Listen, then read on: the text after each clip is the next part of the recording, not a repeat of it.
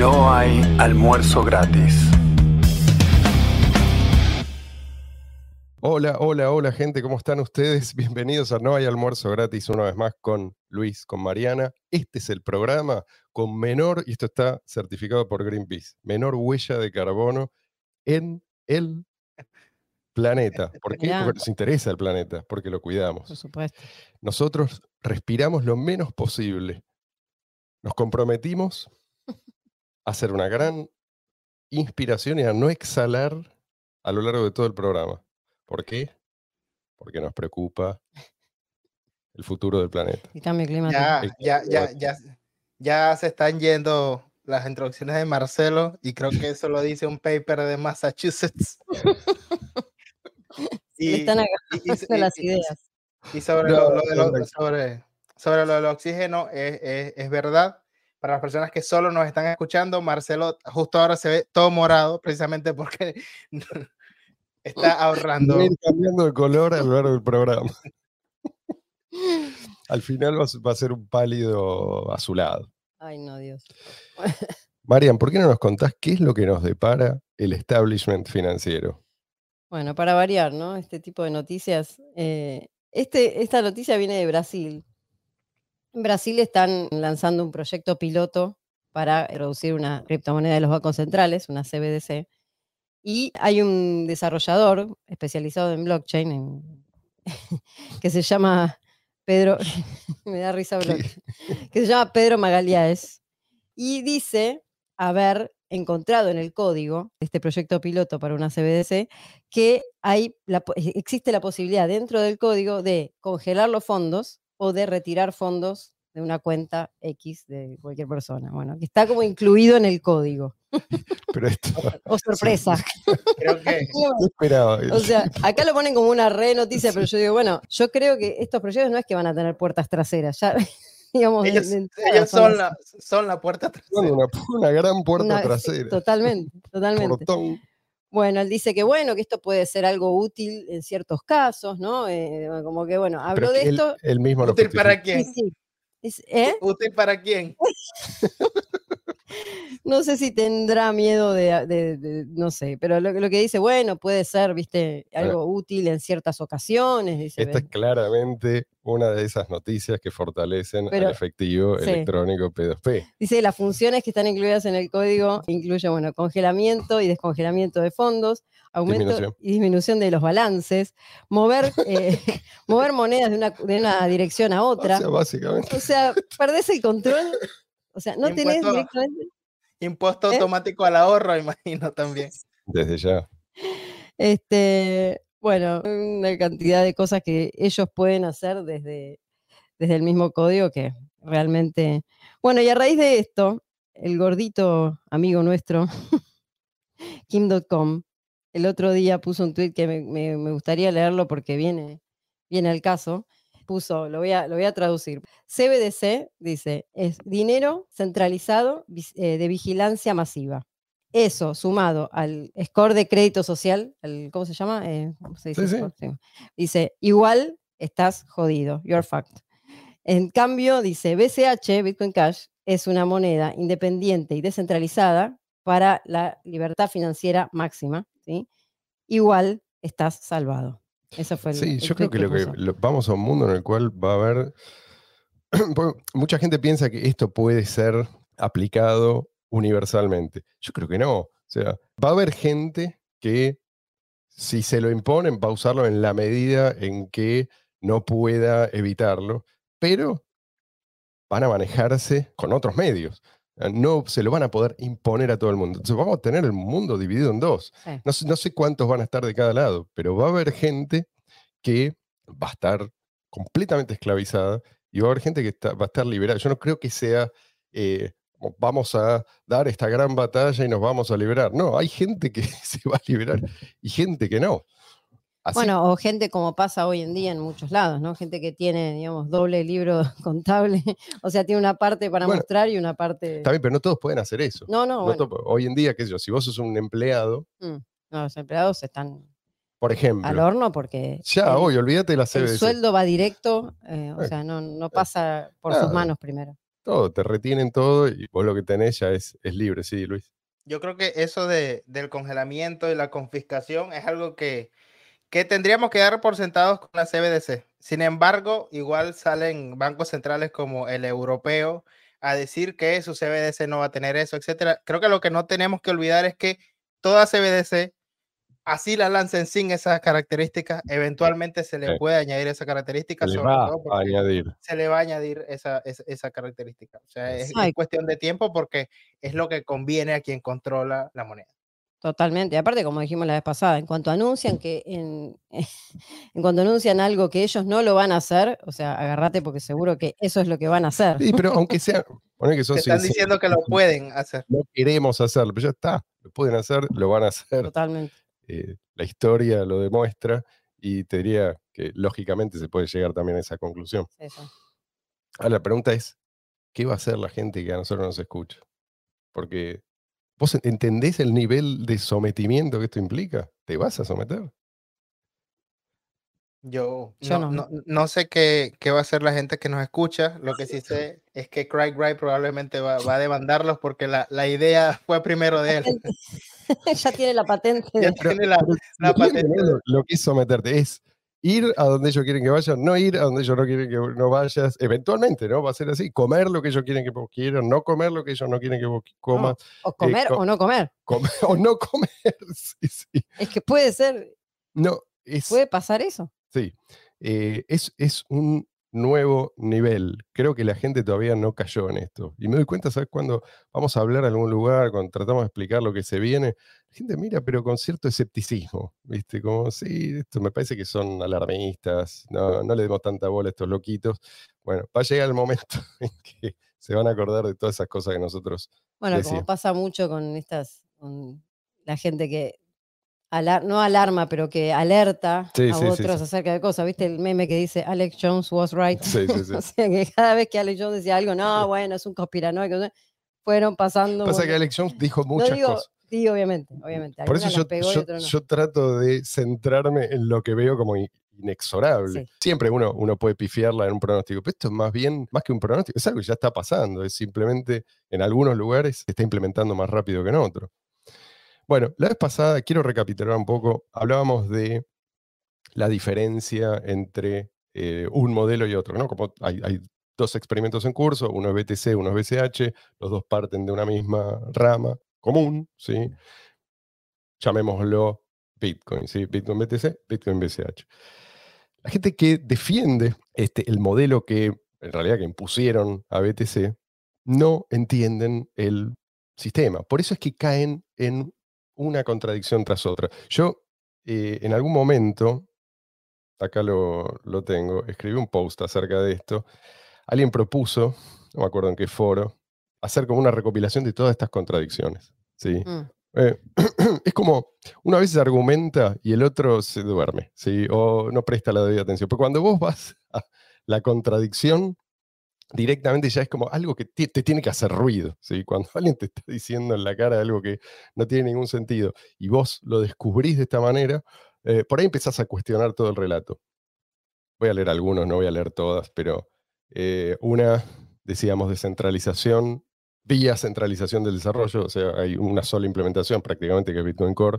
Ellos son los que dicen, se jactan de ser los más descentralizados, son los únicos que toman las decisiones. Eh, y la cantidad de developers se cuenta con los dedos de una sí, Sí, no importa cuántos son, o sea, lo, importante es quiénes toman las decisiones, porque eso también te van a decir que en realidad en cada actualización hay un montón de gente que contribuye, sí, pero, el que contribuye, no sé, hizo una traducción, no es el que decide. ¿El consenso? no forma parte del consenso. Bueno, consenso mediante... El consenso de todos los que no han sido baneados. Claro, claro. Eh, o sea, esos tres que deciden a quién banear y quién no. Consenso mediante la eliminación de todas las opciones. ¿sí? O sea, lo que hicieron fue bloquear, esto es de antes del, fork, ¿sí? bloquear la configuración del tamaño de los bloques. No permiten que los mineros decidan qué hacer con sus recursos. Entonces te dicen, nosotros representamos el consenso, pero lo que hacemos en realidad es impedir que la gente elija qué, consenso me habla. Bueno, otro. Todo el mundo, este es flagrante, parece increíble, pero bueno, tenemos que seguir eh, señalándolo. Todo el mundo debe ser capaz de mantener un nodo en un ordenador de 5 dólares, ponele.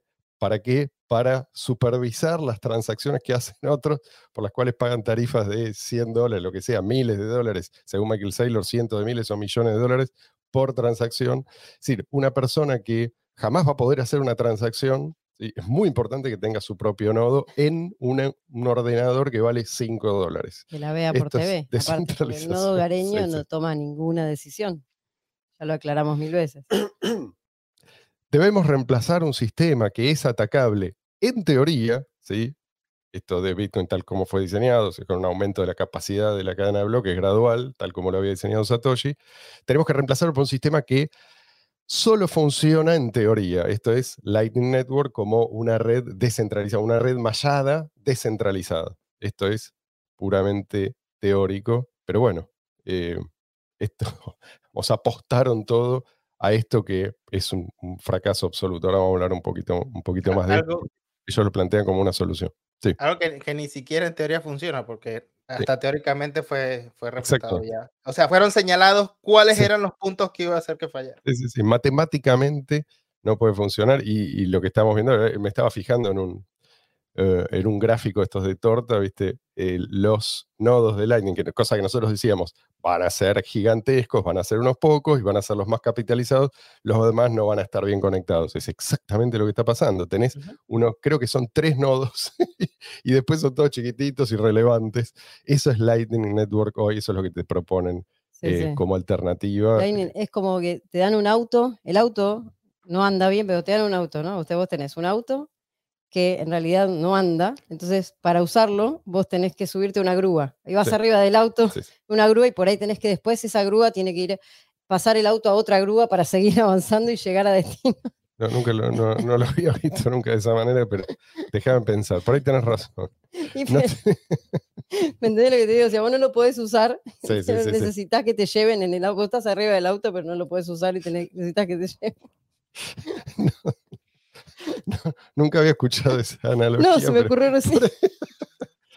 No podemos tener un hard fork contencioso porque es algo extremadamente peligroso, ¿sí? Porque crearía dos monedas, dividiría el poder de cómputo, etc. Esto es lo que decía antes del fork.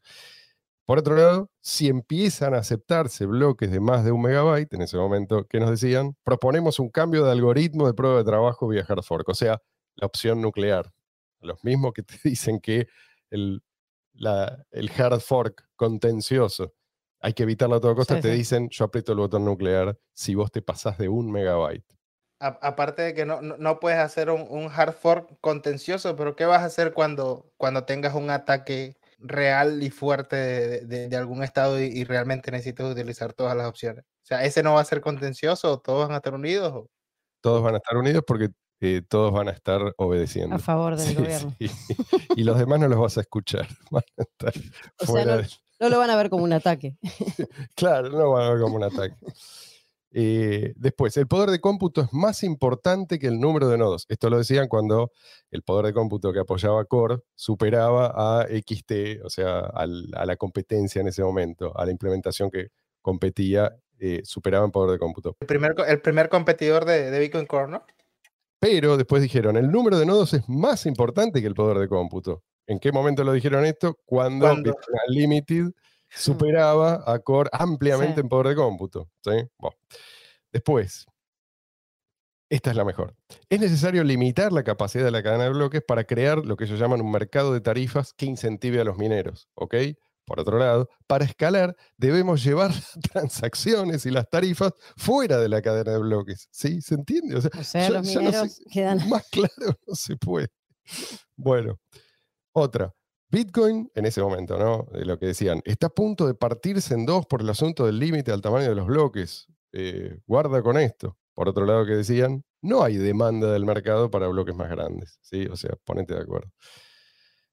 Otro, recaudamos, vaya a saber cuántos cientos de millones de dólares de todas estas megacorporaciones transnacionales, como por ejemplo Mastercard, como por ejemplo AXA Group, básicamente eh, el cártel bancario. Eh, estaba ahí Western Union también y tantos otros, que sepamos, ¿no? Vaya a saber qué otra mugre hay detrás.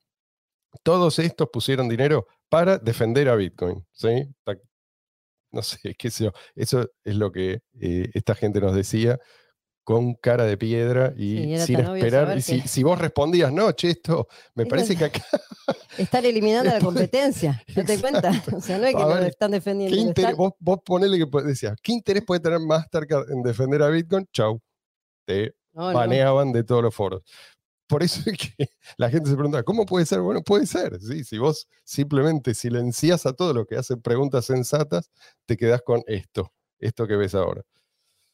En fin, bueno, y el último que habíamos puesto ahí, creemos que el límite al tamaño de los bloques protege a Bitcoin contra el spam, ¿sí? Y por otro lado, se quejaban de que de los, entre comillas, ataques de spam cada vez que la red estaba congestionada. O sea, no era que ellos sabían Bueno, y después encima esto, o sea, esto es hace Limitado. mucho, pero ahora, ahora pasó con Sí, Ordinals, pero pasa constantemente. No es que ellos limitaron artificialmente la capacidad. con los NFT que, con los Ah. eh, JPG que, con los Ordinals.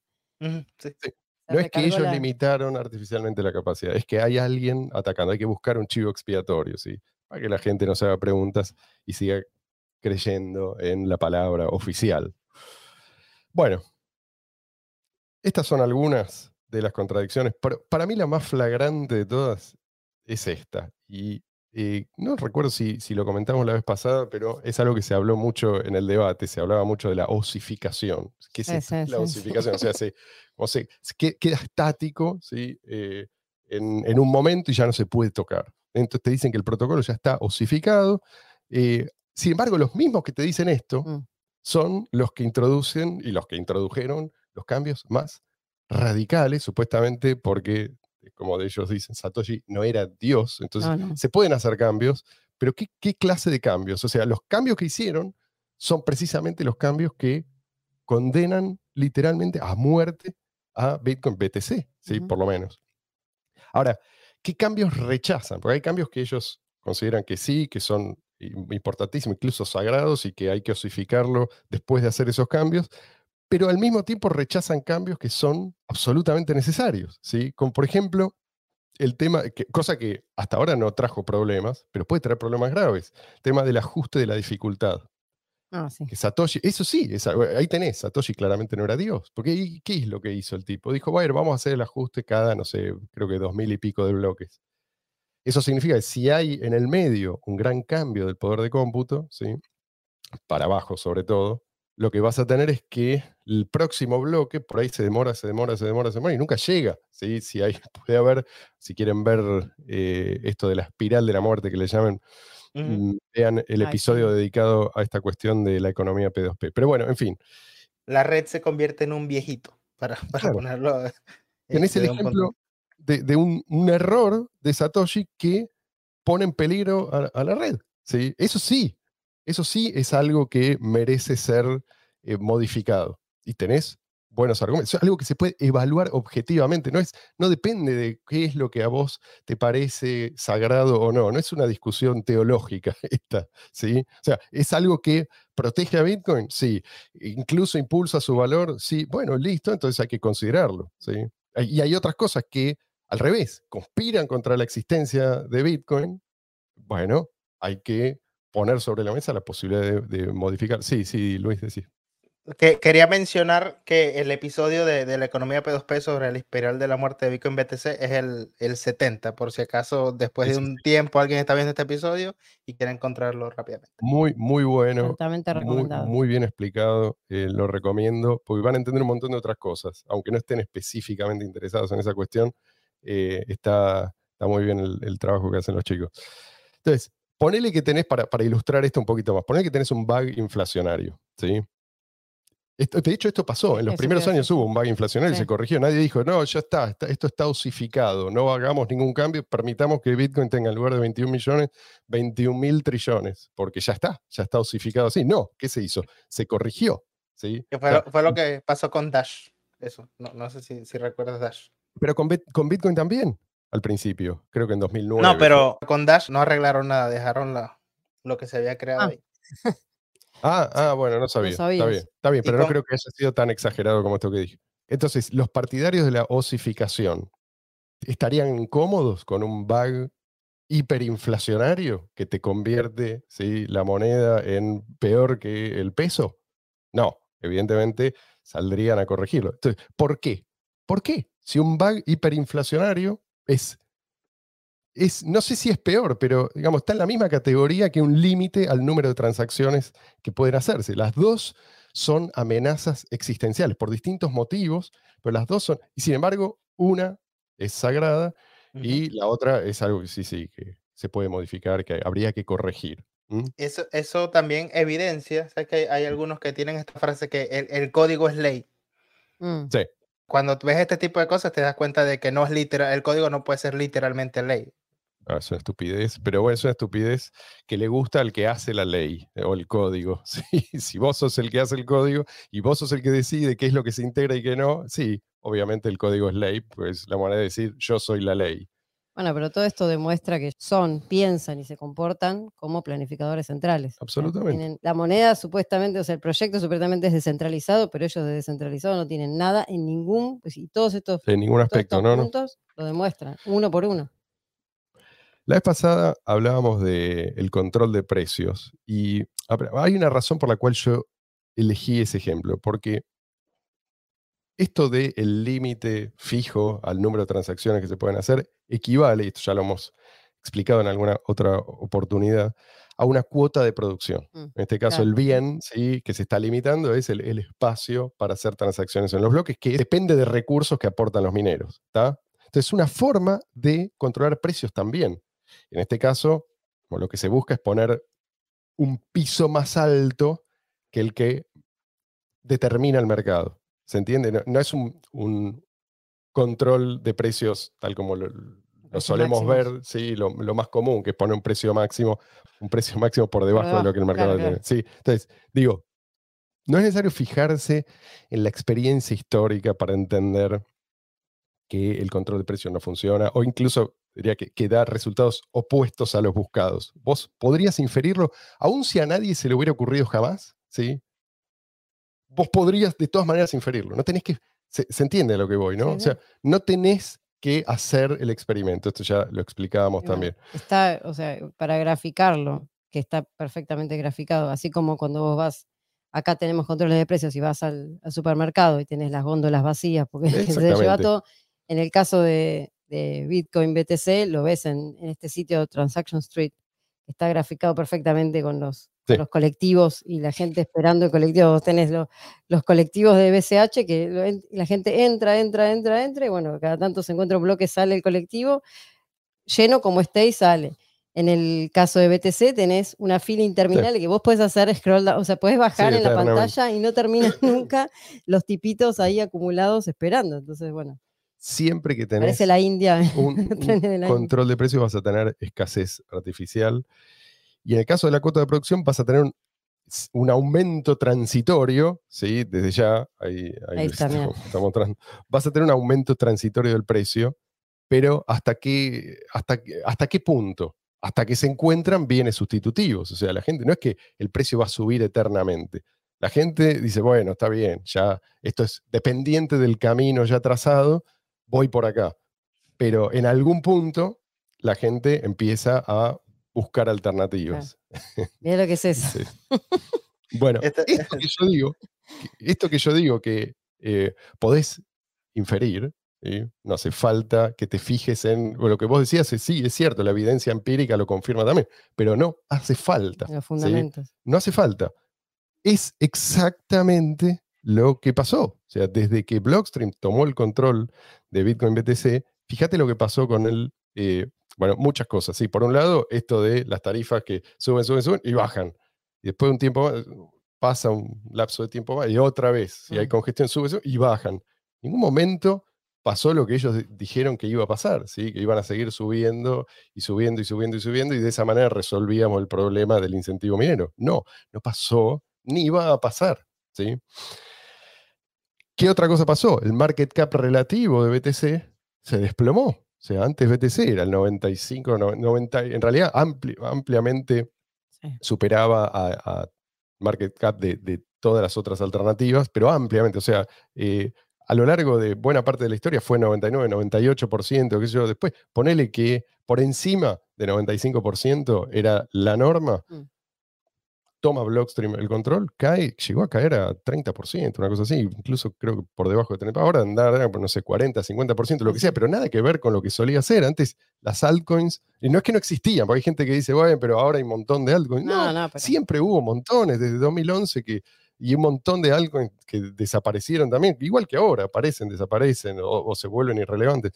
Esto, esta no es la variable, ¿sí? Lo que cambió fue lo que le hicieron a BTC, Sí. No lo que pasaba alrededor. Alrededor siempre era un circo y, y la y otra cosa que mucha gente no sabe es que Ethereum, en ese momento, antes de que Blockstream tomara el control, existía y también era una altcoin irrelevante.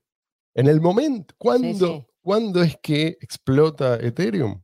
Cuando queda claro que no van a hacer absolutamente nada para tratar de escalar Bitcoin BTC, que en ese momento era simplemente Bitcoin, no había otra, otra alternativa. Y vos me podrás decir, bueno, Ethereum también tiene sus problemas de escalabilidad, y es cierto. Y ponele, incluso me podés decir, yo te voy a decir, tenés razón, Ethereum tiene problemas que no tienen solución. Ponele, ¿sí? No, simplemente no, nunca va a escalar. Va a seguir teniendo estos problemas de congestión, de altas tarifas, También, claro, eso por- te iba a decir, también tiene tarifas altas. por cómo estuvo diciendo. Pero por lo menos no te lo disfrazan. En Ethereum nadie te dice, esto es bueno. Te dicen, estamos trabajando en una solución. No, no te dicen, lo malo es bueno, como te dicen los que defienden el modelo de, de BTC. Último ejemplo.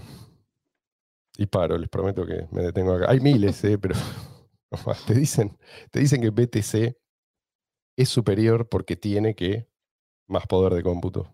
¿sí? Ah, sí. Mucho más poder de cómputo. Sí. Bueno, esto claramente lo dice una persona que no entiende la dinámica, ¿sí? Eh, ¿Qué relación tiene esto con el precio? O sea, te dicen, el precio es más alto, ¿sí? El poder de cómputo es más alto, te están diciendo lo mismo. O sea, para usando- ellos todo está osificado. pero, pero no entiendo. El poder de cómputo también. O sea, se va a quedar así por siempre. Claro, decir que vos tenés un precio más alto hoy en día y, tenés más poder de cómputo si se comparte el algoritmo minero, es decir lo mismo. O sea, una cosa se sigue de la otra, pero bueno. Ahora, también te dicen que lo que importa no es el poder de cómputo, No, ¿sí? Son los nodos. sino los nodos, y no, no cualquier los- nodos hogareños, los nodos que cualquiera No puede mineros. tener, los nodos no mineros. Pero si los nodos no mineros son los que deciden, y esto es lo que ellos dicen, e insisten en esto, que lo más importante Que no es es así. tener tu propio nodo para vos, pero si esos son los que dicen, ¿de qué te sirve el consenso Nakamoto? ¿Para qué se rompió la cabeza Satoshi? El Proof of notes. Nakamoto. El consenso Nakamoto sirve justamente para impedir que Mm. esos nodos no mineros, que puede ser nodo de cualquiera, que puede ser incluso de una entidad que enciende millones por, a, a cambio de relativamente poco dinero, comparado con lo que Claro. le implicaría ¿sí? atacar la red juntando poder de cómputo. O sea, si vos querés, incluso ponele que vos podés evitar eso de alguna manera, volvés al consenso democrático, llamémoslo. O sea, cada persona tiene su nodo. ¿Y qué pasa si la mayoría de las personas que tienen nodo eh, lo que quieren es inflación? ¿Sí? Porque al fin y al cabo eso es lo que va a pasar. Si les promet- le prometen a la gente que eso es lo que va a mejorar la redistribución, qué sé yo, bueno, la gente, y, y- y- No, no, no tienes, no tienes razón, Marcelo, porque todos los nodos son iguales, pero unos nodos son más iguales que otros. bueno, por eso, Unos nodos son más iguales que otros. ¿qué pretendés? O sea, ¿vos qué querés? ¿Que cada persona tenga su nodo y vote? Bueno, lo que vas a tener es lo que tenés ahora, estado benefactor. ¿Vos qué pretendés? ¿Que los nodos no mineros sean los que deciden? Bueno, va a decidir el que pueda encender más nodos. No sé, Jeff Bezos va a ser el que decida el futuro de Bitcoin. Por eso, ¿ahora ¿entendés por qué Satoshi Nakamoto? No es casualidad, ¿sí? Que Satoshi Nakamoto le dio el poder de decisión a los mineros. Ah, Esto está bien pensado, chicos. O sea, que no, ustedes no lo hayan entendido, no quiere decir que Satoshi eh, es un improvisado y que vos tenés una solución en la que a él no se le ocurrió. que vos no entendés que, no, que el mercado ya habló. O sea, Pero ellos te, no importa lo que está te pensado, el plantean como una- mercado ya habló. como una defensa de la red, lo que es en realidad un ataque, ¿sí? De lo cual te defienden los mineros. Sí, ¿Y qué hacen ellos? Atacan a los mineros, te dicen que los mineros son potencial amenaza, qué sé Sí, yo, sí. y además le restan eh, su fuente de ingreso. Le, le- le restan, quiero decir, le van Limitan. limitando con el tiempo su fuente de ingreso. O sea, si los mineros no ganan, pierden, pierden todos. Esta gente, evidentemente, no entiende cosas básicas. Como no entienden el, el sistema de incentivos, no entienden que limitar, y limitar severamente, el número de transacciones que se pueden hacer por unidad de tiempo en el caso de BTC, es equivalente a limitar el ingreso de los mineros y por lo tanto la seguridad del sistema. ¿sí? A la larga, si vos no permitís que haya un volumen creciente de transacciones on-chain en la cadena de bloques, esto es, es así de simple. Bitcoin se muere. Yo sé que para mucha gente esto puede sonar, no sé, como eh, excesivamente dramático. No, no, piénsenlo, piénsenlo, usen la cabeza. Sí, sí, se rompe el sistema de incentivos, ya está, no tenés. Fíjate, eh, pone Luis el, gráfico ese que te mandé recién, qué es lo que pasó en el momento en que tomó el control eh, Blockstream, cómo venía creciendo, ¿sí? ahí está, el número de transacciones por unidad de tiempo, y ahí le ponen la tapa de un megabyte, y qué es lo que pasó. Queda más o menos fijo el número de transacciones por unidad de tiempo. Fíjense abajo. El de arriba. El de arriba, ese es el de arriba. Fíjense abajo, perdón para los que nos están escuchando y no ven, pero yo trato de describirlo. Ahí tenés las erupciones de eh, tarifas, ¿sí? Tarifas que se vuelven extraordinariamente caras. O sea, antes de Blockstream las tarifas eran de fracciones de centavo. Sí, iban oscilando, pero. Una mínima fracción de un centavo. Y Después, ¿sí? cuando nos topamos con el límite, ahí tenés que de golpe llegan, bueno, esto ya lo contamos varias veces, 50, 60 dólares en promedio, y después pasan, no sé, un año después, o unos meses después, otra vez una pequeña erupción, y otra vez, y, vuelven a bajar, y otra vez una erupción, y vuelven a bajar, y en un momento pasa lo que ellos eh, predecían o lo que ellos supuestamente quieren, que que las transacciones lleguen, las tarifas por transacción lleguen a los miles de dólares, qué sé yo, nada, nada por el estilo. O sea, vuelven a bajar a, eh, qué sé yo, 20, 30, 50 centavos, un dólar, ponele, se mantienen más o menos, más o menos fijos hasta que hay nuevamente congestión. Acá podemos decir que, el mercado habla también. Exactamente, es el la mercado gente no está dispuesta a pagar más Exactamente. por una transacción. Exactamente. Es, este es el verdadero Esto te lo dice. mercado parlante. Fíjate cómo. No, escuchar. no, no, Ahí en ese momento hacen así, na, na, na, na. Fíjate cómo, cómo, cómo coinciden también los picos de tarifa con una, una caída relativa de, de, la actividad en la, en la blockchain. Exactamente. Se va huyendo. Y, y creo que también, es, creo que también es, está muy bueno este gráfico para ilustrar que lo que se teme en Bitcoin BTC cuando se, se habla del aumento del tamaño de los bloques y que le, van a llenar el disco duro al Raspberry Pi, etcétera, lo que temen es una explosión de actividad, porque eso era lo que estaba teniendo Bitcoin en este gráfico, en este gráfico de, de, adopción. O sea, es una actividad mayor, es, es lo que teme el nudismo. el nudismo. Eh, bueno, eso eh, creo que es, qué sé yo, sobran las palabras. Mirá, mirá lo que es ese gráfico y, sigue, sigue así, o sea, sigue pasando exactamente, no es que eso fue una breve transición, ¿no? Ya pasaron cuántos años de estos cinco y marca, ¿cuál es el año que está en al rojo vivo? O sea, cuando empieza todo el... Cinco o seis años. Sí. Pues yo de acá no veo bien. El año... A ver, ¿cuál? Ahí abajo. ¿Este? Sí, ahí. 2017. Ah, está bien. Claro, claro. Eh, bueno, entonces, ¿qué es lo que te dicen cuando vos le mostrás esto? Ah, pero no importa porque tenemos Lightning Network. Otra vez, negro, no son transacciones on-chain. ¿Sí? Si no son transacciones on-chain, le estás robando el alimento a los mineros. ¿sí? En este momento por ahí no importa demasiado porque tenés la recompensa por bloque hallado, pero eso está destinado a desaparecer. Deberías saberlo. ¿sí? Esto, es algo que cualquier persona, no hace falta leer el, white paper, o sea, hay que entender que vos tenés una emisión eh, decreciente para entender que no podés depender de eso. Por otro lado, Lightning no escala. Bueno, lo que decíamos antes, tenés dos, tres hubs gigantescos que son los que proveen liquidez eh, y los demás están conectados a ellos por necesidad, si no, simplemente no funciona. Entonces ya, ya se está hablando de una nueva capa por encima de Lightning. Una tercera capa. Sí, sí. Y acá tengo, uh, tengo un tweet que después te paso, Luis, para que lo pongas ahí.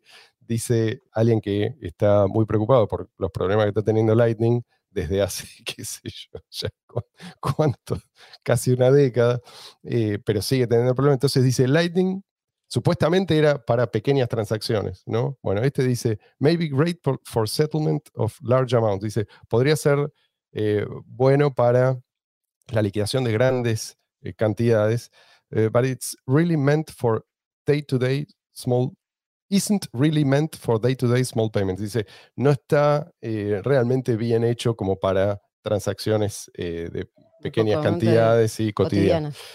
We need a more trust-based, simpler, cheaper protocol for that pocket money use case. Dice, necesitamos un protocolo distinto, más simple, más basado en la confianza, más barato, eh, para ya lo tenemos. Ese, ese caso de uso. Y alguien le pone como respuesta, dice, what is needed is, dice, lo que es necesario es an electronic payment system based on cryptography proof instead of trust, allowing, o sea, está citando las palabras de Satoshi ah. Nakamoto, ¿no? O sea, lo que necesitamos es un sistema basado en criptografía, un sistema de, en pruebas criptográficas en lugar de confianza, ¿sí? Allowing any two willing parties to transact directly, dice que les permite a dos eh, partes que, interactúan. Que, interactúan voluntariamente, hacer transacciones directamente entre ellos sin necesidad de un tercero, Intermediario. Sin, sin intermediario. O sea, lo que este tipo básicamente lo que está proponiendo es un sistema que para evitarle todos estos problemas al, común de la gente, directamente darlos algo equivalente o, en la práctica como, un custodio, ¿sí? que es justamente lo que Satoshi dice, Bitcoin eh, no es, ¿sí? y no debe ser, es justamente lo que eh, nos permite evitar. Entonces, Satoshi, la, solución de Satoshi, ¿cuál era? Peer-to-peer electronic cash, efectivo, electrónico, P2P. ¿Por qué lo repetimos? Porque es cierto, no es algo, no suena como algo muy misterioso, muy sexy, ¿no? Que es lo que atrae a mucha gente y muchos fondos, muchos venture capitalists, ¿viste? Van y le hacen llover dinero a cualquiera que habla, seduce a la gente con las palabras. Lo que necesitamos no es eh, palabras lindas, necesitamos un sistema que funcione bien. Esto es lo que el mundo necesita, no lo que nosotros necesitamos. Efectivo, electrónico, P2P, ya explicamos 10.000 veces porque es lo que el mundo necesita, no es lo único, obviamente, hay un montón de problemas en el mundo, pero la gente que no entiende por qué es fundamental tener efectivo, electrónico, P2P, enseguida es esta clase de gente que salta de objeto brillante en objeto mm. brillante, que, y sobre todo que se deja como tentar por nuevas interpretaciones. ¿sí? Siempre hay como una nueva interpretación de moda. Bitcoin es, y simplemente decís, eh, la definición de Satoshi, ¿sí? el título que le puso Robert Paper, eh, eso ya fue, dame, dame algo más emocionante. ¿no? Entonces, ahora la nueva es que Bitcoin es un reloj. ¿No se escucharon esto? Ahora se, discute. ¿Qué? Bitcoin es un reloj y nosotros todo este tiempo pensando que era peer-to-peer electrónica. Una moneda. ¿Qué era una moneda? una moneda? No, un boludo este Satoshi. Tendría que haberle puesto Bitcoin eh, clock.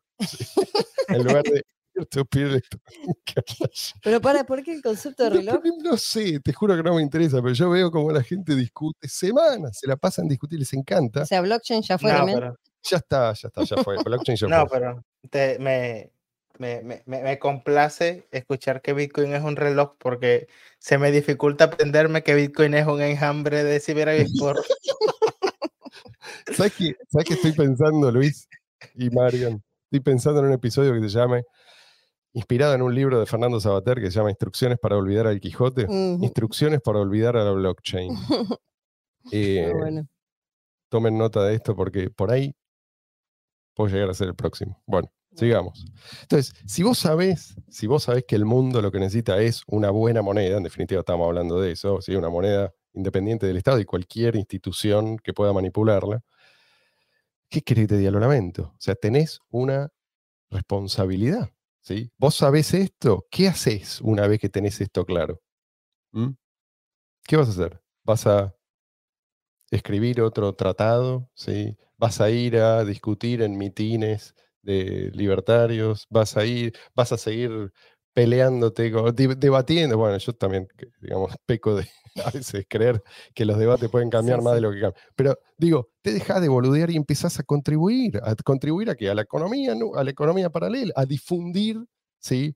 Eh, esto, este instrumento. Tenés una buena moneda, tenés un tesoro, compartilo, pues si no, se pierde. Usalo, porque si no, se pierde. Este, creo que este, este tiene que ser el, mensaje para la gente que sí entendió. No basta con entender, ¿sí? hay que actuar. Y algunos dirán, ok, yo entiendo por qué BTC no, este ya lo entendí, y después de las 4.000 veces que lo explicaste, ya lo entendí. Pero ¿por qué BCH? ¿Sí? Habiendo tantas alternativas, ¿por qué BCH? Y de eso quiero hablar hoy porque al fin y al cabo le pusimos un título a este episodio y quiero respetarlo. En síntesis, yo diría porque todas las alternativas hoy disponibles se quedan cortas. ¿Qué tenés? Metales preciosos, obviamente enormes limitaciones, no, no vamos a detallarlas y no hace falta, me parece. No, mi, espalda no lo soportaría. La cantidad de lingotes que debes transportar todos los días.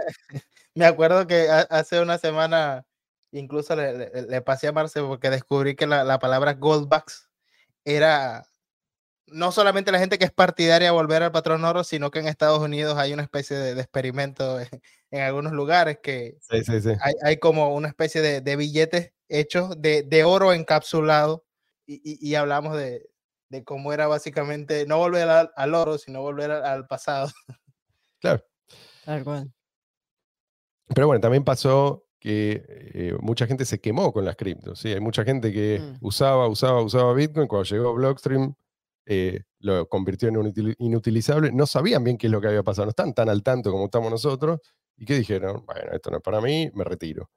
¿Y, a, dónde? ¿Qué sé yo? El tipo que entiende cuál es el problema con el dinero fiat, por ahí va y usa estos, eh, estas que, que, son como papeles metalizados de oro, ¿no? Una cosa así. Otras criptos, vos me dirás, bueno, ¿en qué fallan? Fallan en distintos, yo diría, distintos aspectos fundamentales. Algunas son, quieren, pretender ser reservas de valor son inútiles, no podés ser reserva de valor inútil. Por lo menos no. tenés que tener utilidad, ¿sí? Para ser reserva de valor monetaria, tenés que ser buen medio de intercambio. Ya lo hemos explicado, no vamos a entrar en detalle. Tenés plataformas de contratos inteligentes, ¿sí? Que nos, y estamos hablando de las que, en términos de market cap, están bien arriba, ¿eh? No son escalables, caso de Ethereum. Tenés monedas con impuestos al desarrollo, eso desde ya, imagínate, ¿sí? tenés un grupo de gente que recibe... Impuestos a la minería. Perdón, impuesto a la minería, impuesto para el desarrollo, sí, eso quise decir.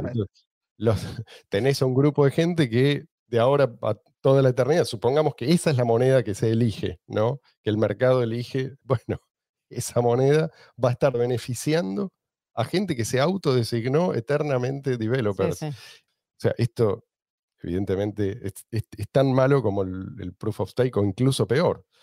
Tenés monedas con distribución discrecional, incluso, vamos, distribución antes del lanzamiento. Sí, pre-lanzamiento. Y encima proof of stake, con lo cual tenés ya el poder concentrado de movida. ¿sí? No es solamente que después el que se hizo con más monedas, no, ya está, se las asignaron ellos mismos y ellos son los que reparten las migajas. reparten las migajas y, además tienen un enorme poder sobre el proyecto, lo cual es peligroso, ¿sí? No me interesa la distribución, lo que me interesa es que ese, el que tiene más, es el que decide, por lo tanto van a ir contra el que tiene más. Tal cual. Y, a veces el que tiene más es un exchange, más fácil todavía, un blanco más fácil aún. Tenés, tenés algunas que son ultra patentadas. Bueno, ni hablar, ni hablar. O sea, eso, eso no, puede, no puede ser, digamos, no va a ser adoptado universalmente. Tiene la patente. esa, esa es tan, tan innovadora que implementó lo de congelar fondos y, y, confiscarlos antes que el Banco Central de Brasil. Claro, pero para eso ya tenemos las CBDCs. Eh, Todavía sí, no, sí. pero ya se viene. Después tenés las que hacen uso de tecnología, digamos así, de privacidad, pero son poco prácticas. La moneda no puede ser poco práctica. Entonces, la privacidad tiene que ser algo opcional, no puede ser algo por defecto integrado al protocolo. Eh, por lo menos hasta ahora nadie resolvió este problema. O sea, tiene problema de escalabilidad, tiene- es poco práctico, tenés que estar, si vos querés comprar algo, tenés que disponer del dinero en el momento en que lo necesitas, no cuando quizás, además ni siquiera sabés cuánto tiempo, porque a veces eh, eso varía según el tiempo entre bloques, según el tipo de billetera que vos usás. O sea, eso, eh, si vos valorás la privacidad, tenés herramientas que podés usar em, y, y no es necesario que uses una moneda específicamente para eso. De eso se trata justamente la moneda. Gana con la adopción. Si vos haces de una moneda algo difícil de adoptar, y bueno, vas a limitar también su efecto de red. Yo, so- so- so- sobre Monero y, la, y, la, y la, el, el anonimato por defecto, porque la, la- la palabra no es solo privacidad, sino anonimato por defecto, es- está bien si eres Wikileaks o si le estás donando a Wikileaks o, o algo por el estilo, utilizar una moneda anónima, si estás haciendo algo que, que requiere el- el- la, la máxima privacidad, pero cuando estamos hablando de dinero global, dinero para el mundo, para que se utilice masivamente, es Bitcoin Cash la, la- la alternativa. yo, yo doné a Wikileaks cuando eh, estaba, cuando no, no había ni Cash Fusion ni ninguna tecnología, nunca me vino a buscar nadie, no sé, crucemos los dedos, pero el- qué sé yo. No, pero ponte que alguien, alguien se, se quiere proteger, quiere tener la mayor certeza, está muy bueno que existan alternativas Sí, así, sí, sí. Pero digo, pero si yo recibo, por ejemplo, un pago justo ahora en Monero y necesito hacer inmediatamente eh, un pago a otra persona, Monero me tiene, por ejemplo, restricciones eh, de ciertos bloques, etcétera. Y, y- y cómo le explicas eso, por ejemplo, a un abuelito o tú mismo, entendiéndolo, sabiendo que te jodiste y vas a tener que esperar esos, esos minutos para transacción. Claro. Bueno, pero si hablamos específicamente de Bitcoin, hay, hay alguien que lo puso en términos, me parece, eh, que fueron muy acertados. Dice, Bitcoin Cash, BCH, es la única versión de Bitcoin, si te pones a pensar, que no facilita el robo a través del protocolo. Mm. Que no facilita el robo a través del protocolo. Tenés, hagamos la aclaración, BTC tiene, bueno, un ejemplo, ¿no? Tiene RBF, Replace by Fee, Claro. eh, te permite reemplazar la, la dirección de destino y eventualmente, digamos, Te, te- te te puede- permite retractarte de, de- de- de la transacción que, Claro. entonces no puedes usarlo tranquilo porque lo convirtieron en un sistema de transacciones potencialmente reversibles. Y de esa manera te pueden robar. De hecho, le han robado a mucha gente. Además, bueno, no, no vamos a hablar de esto ahora, pero inflación arbitraria en el futuro, sí, que es lo que ya están proponiendo algunas personas muy influyentes. Quizás prueba de participación, no lo sabemos, proof of stake. Pero esas serían otras formas de robarte. Después tenemos este otro, ¿cómo se llama? Eh, eCash, ¿se llama? O Y, y cash, sí. E- XCC. Bueno, este es el que pone un impuesto a, eh, A minería. A la minería. a la recompensa de cada bloque y se lo queda este grupo de desarrolladores. Una persona que decide a dónde van esos fondos.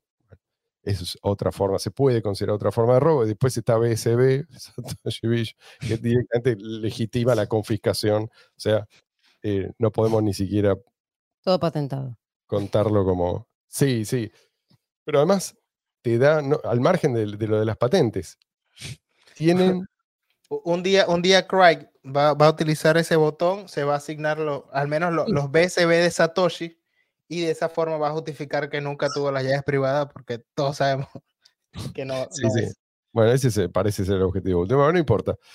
Hoy Bitcoin Cash tiene, creo yo, una respuesta para cada crítica. En general, estas son críticas de parte de gente que no tiene un conocimiento muy profundo, pero son críticas que se lanzan y creo que merecen una respuesta. Lo voy a hacer breve. Gasto excesivo de energía, esto es recurrente, sí, ¿viste? sí, Cada sí. tanto vuelven a hablar de esto. todo el Y tiempo. el tema es que en el caso de BTC, este, vamos, BTC es intencionalmente ineficiente. Entonces, es más allá de lo que vos pensás acerca de, cada uno tiene derecho a gastar la energía que quiere en lo que quiere, pero aún si, si vos considerás que eh, esto es problemático, deberías ver como problemático a BTC, no a BCH. ¿Se entiende por qué? ¿no? Porque en el caso de BTC, más hash power no mejora la capacidad. Vos podés tener más, más hash power, más poder de cómputo porque tenés un precio que sube, pero no vas a tener más transacciones. En este sentido es ineficiente. ¿sí? Entonces, a medida que aumenta el uso de energía, la eficiencia disminuye en el caso de BTC. Eh, no, ¿Cómo le respondes a esta gente que cree que, eh, no sé, que estamos arruinando el planeta por gastar más energía? Bueno, desde el, del lado de BTC no puedes decirle esto va a ir mejorando con el tiempo. No, esto va a ir empeorando con el tiempo. ¿sí? Es, como que tienen más, más hash power, pero lo, utilizan para confirmar un folleto cada 10 minutos. Exactamente. en, vez de un, en, vez de un, en vez de un libro de contabilidad, un folleto. un mono. en cambio, cuando, cuando los límites no están, eh, digamos, eh, perdón, cuando los bloques no están artificialmente limitados, es al revés. La eficiencia aumenta con el uso. Cuanto más se usa, más eficiente. ¿Por qué? Porque la misma energía se divide en más transacciones. ¿Se entiende, no? Entonces ahí tenés una, una respuesta a esa crítica, si vos querés. Otros dicen, eh, pero no tiene, a mí me gustan el DeFi, ¿sí? las finanzas descentralizadas, las aplicaciones descentralizadas, toda esta cuestión. Bueno, ahora tenemos cash tokens, ¿eh? Eh, que es, no sé si, si Luis querés definirlo, porque ahora, ahora no me sale, pero es... Eh, antes, antes desde que Bitcoin se lanzó han habido varias propuestas de, cómo tener fichas o tokens en cadena. algunas de esas propuestas eran monedas coloreadas, que era mm. lo, lo, que se utilizaba antes, pero Cash Token viene siendo como el paso siguiente. Son tokens que los mineros reconocen que son transacciones de tokens, reconocen las características de esas transacciones y no necesita software adicional para, para entender de, de, qué se trata eso. Eso hace que sean más seguros, que tengan cero Más escalable, además, que otros modelos, como por ejemplo el modelo de cuenta. O sea, tiene sus ventajas. Es una ah. forma, de, digamos, una manera más elegante de encarar este problema. Que... Aparte de que con la activación de cash tokens, también vinieron algunos códigos operativos que son muy útiles y aparte como no estás utilizando el, bueno, e, esta es la, salida up return, que, es lo que se suele utilizar para las monedas coloreadas, ese espacio está libre y por tanto ahí podrías poner otro contrato. O sea, no, no, no estás usándolo para la moneda coloreada, entonces tienes una mayor posibilidad de combinar tokens con contratos inteligentes o con otro tipo de contratos. Hay mucha gente que está trabajando en esto. Por supuesto que lo que te falta es ese ecosistema vibrante, como le, mm. gusta decir a la gente, le gusta usar mucho esta palabra, vibrante, eh, de los de Ethereum o de los clones de Ethereum. Pero una vez que resolviste esto y tenés resuelto también el tema de la escalabilidad, bueno, esto puede explotar. Eh, ya se está usando y se está usando mucho, pero el potencial es enorme. Bueno, hablando de escalabilidad, están los que te dicen, no, pero no escala, sí, negro, sí escala, tenemos claro cómo escala, tenemos evidencia empírica que dice que sí escala, tenemos además eh, testeos ¿sí? ya realizados. Hay mucha gente además trabajando no solamente en la escalabilidad, sino en llevarla al máximo posible. O sea, la idea es esta. Bitcoin escala, no hace falta que mañana 10 mil millones de personas hagan 10 mil millones de transacciones por segundo. ¿sí? Mm. Lo que vos necesitas es asegurar que va a poder seguir funcionando para cada vez más gente. Con eso es suficiente. O sea, de acuerdo a, lo que admite la tecnología mm. en cada momento, no, no más ni menos. Bueno, ese es el objetivo y, hay mucha gente trabajando para, para que eso... Pero eh, eh, quiero, quiero que se entienda por qué esto es importante. Mm. El oro, la plata, ¿sí? pueden existir sin escalar como moneda. No hay nada que lo impide. Bitcoin no. Bitcoin tiene que escalar porque si no se muere. Esa comparación de Bitcoin con el oro hay que tirarla a la basura, salvo que vos te refieras a algún aspecto puntual, pero esta es la razón principal para mí. Bitcoin requiere muchos usuarios, muchas transacciones para existir. No es el caso de los metales preciosos. Sí, Luis, perdón hace mucho tiempo un, presidente estadounidense creo que en campaña algo así, dijo una frase que es, It's economy, stupid, o sea, e, es, la economía, tonto, o sea, entiende cuál es la, la, coyuntura, la, la, necesidad. Y lo que tenemos que entender ahora, o, la frase que tendríamos que tener ahora es, es el efecto de red, estúpido. Ah, o sea, el dinero es sobre efecto de red. Sí, sí. Sobre todo el estúpido, creo que hay que subrayarlo. Evitarlo. Creo que hay un post de, en el bitcoin.org que se llama Es el efecto de red estúpido, ¿no? Ah, puede ser, ¿eh? Puede ser, puede ser. Habíamos usado la frase esa. Sí, sí, sí. Me parece que sí. Y yo, y yo diría que el, el argumento de, de, por qué Bitcoin Cash escala y, y, lo importante que tienen que entender la gente, Bitcoin Cash escala porque Bitcoin desde el principio era un proyecto escalable. Exactamente. Tenemos no solamente experimentos hoy, no solamente gente trabajando en optimizar el protocolo. Hoy para Bitcoin Cash tenemos estudios de, desde el principio de, de Bitcoin Cash, estudios de Bitcoin Limited de, de, mucha otra gente de cómo se podría escalar eh, Bitcoin Cash.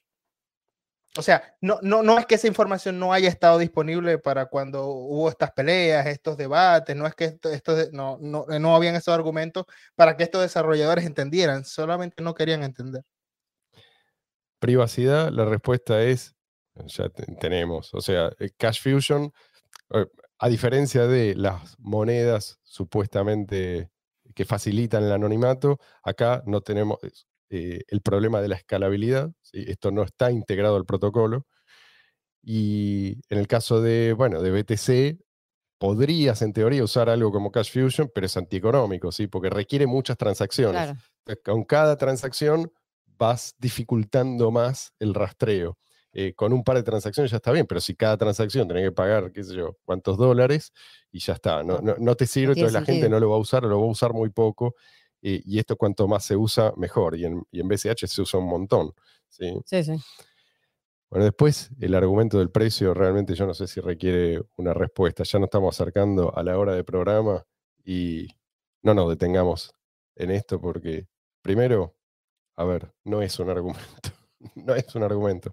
Eh, y segundo, que ya hablamos de esto en otras oportunidades. Así que vamos a cerrar acá y la próxima les prometo que Damos por terminado esta serie. ¿Qué sería la próxima? ¿La cuarta? más? Esta es la tercera, sí. Bueno, no sé en realidad, no sé en realidad. Estoy pensando qué forma darle. Estoy compartiendo con ustedes eh, mi proceso creativo. Déjenme, déjenme en paz. Es un artista.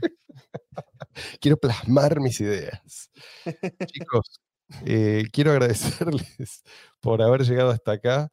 Eh, fue un programa muy grato para mí hacerlo, muy satisfactorio como de costumbre.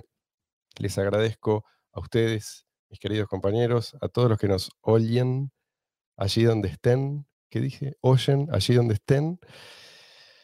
No olviden poner like, no olviden suscribirse, porque este programa necesita de ustedes para difundir un mensaje muy importante. Señores, que tengan un lindo fin de semana. Nos volvemos a ver el domingo que viene.